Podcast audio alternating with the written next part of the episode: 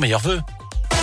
Bonjour Jérôme et bonne année. À la une chez nous et partout en France, les autotests cartonnent en cette rentrée comme pendant les fêtes de fin d'année. De nombreux Français s'en procurent, d'autant plus que ces autotests sont désormais vendus dans les supermarchés et plus uniquement en pharmacie, ce qui semble bien faire l'affaire des clients que Léa Dupérin est allé rencontrer. En cette semaine de rentrée, pas question de laisser place au doute pour Emmanuela. Je prends deux boîtes tout simplement parce que j'ai ma soeur qui est Covidée, qu'on vit ensemble. J'ai besoin, moi, de vérifier si euh, je le suis ou pas. Je travaille dans un métier où je suis en contact avec des gens et je peux pas me permettre de les mettre en risque. Janine s'approche du rayon, caddie en main. Elle apprécie l'option supermarché. Vu la queue qu'il y a dans les pharmacies, je vous dis pas. Elle s'empare d'une boîte qu'elle utilisera plus tard. En cas d'urgence, euh, disons que je serai pas prise au dépourvu s'il y a besoin. À 9,75 euros la boîte de 5 autotests, ça vaut le coup, explique Charles, légèrement enrhumé. Le test fait 1,95, je trouve que ça reste raisonnable. Je pense que notre gouvernement devrait le faire gratuit et permettre à toute la population de se dépister.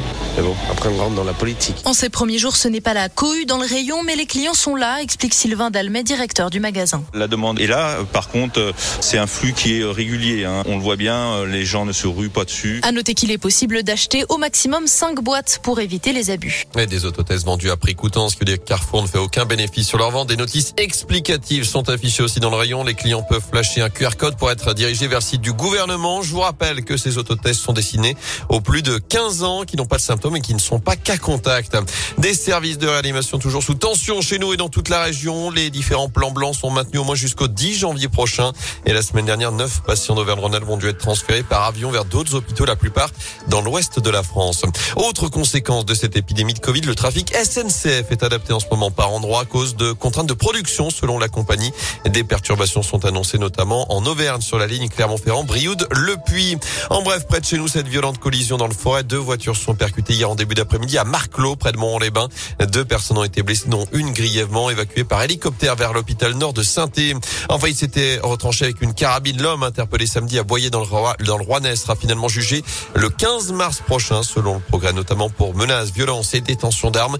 Ivre et sous stupéfiant, il était parti en pleine ce 1er janvier, menaçant brièvement les gendarmes avec une carabine 22 long riff. Il a depuis reconnu les faits.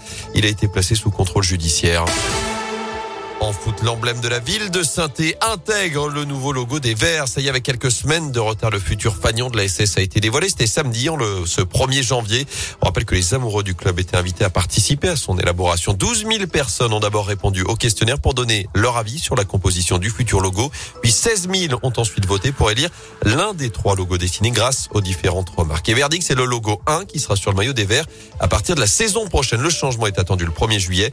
Les explications de Thomas Granger, le responsable communication de la S Saint-Etienne. Le logo 1, donc celui qui a été plébiscité, a été élu à la majorité avec euh, 61% des voix. Il garde toutes les dénominations de l'ancien logo, donc ASSE, Saint-Etienne, Loire. On y a ajouté l'année de création du club, 1933, des symboles forts de la ville, parce qu'on est fier de notre ville, la ville est fière du club et les supporters sont fiers de Saint-Etienne qui est souvent décrié. Donc c'est la principale spécificité, effectivement, que euh, plusieurs euh, éléments des armoiries de la ville ont, été euh, ajoutés à notre blason, à savoir les deux palmes d'or, la couronne et les trois croisettes. Euh, Et il a désormais une forme blason euh, les supporters avaient plébiscité et bien évidemment il garde son étoile bleu-blanc-rouge au sommet.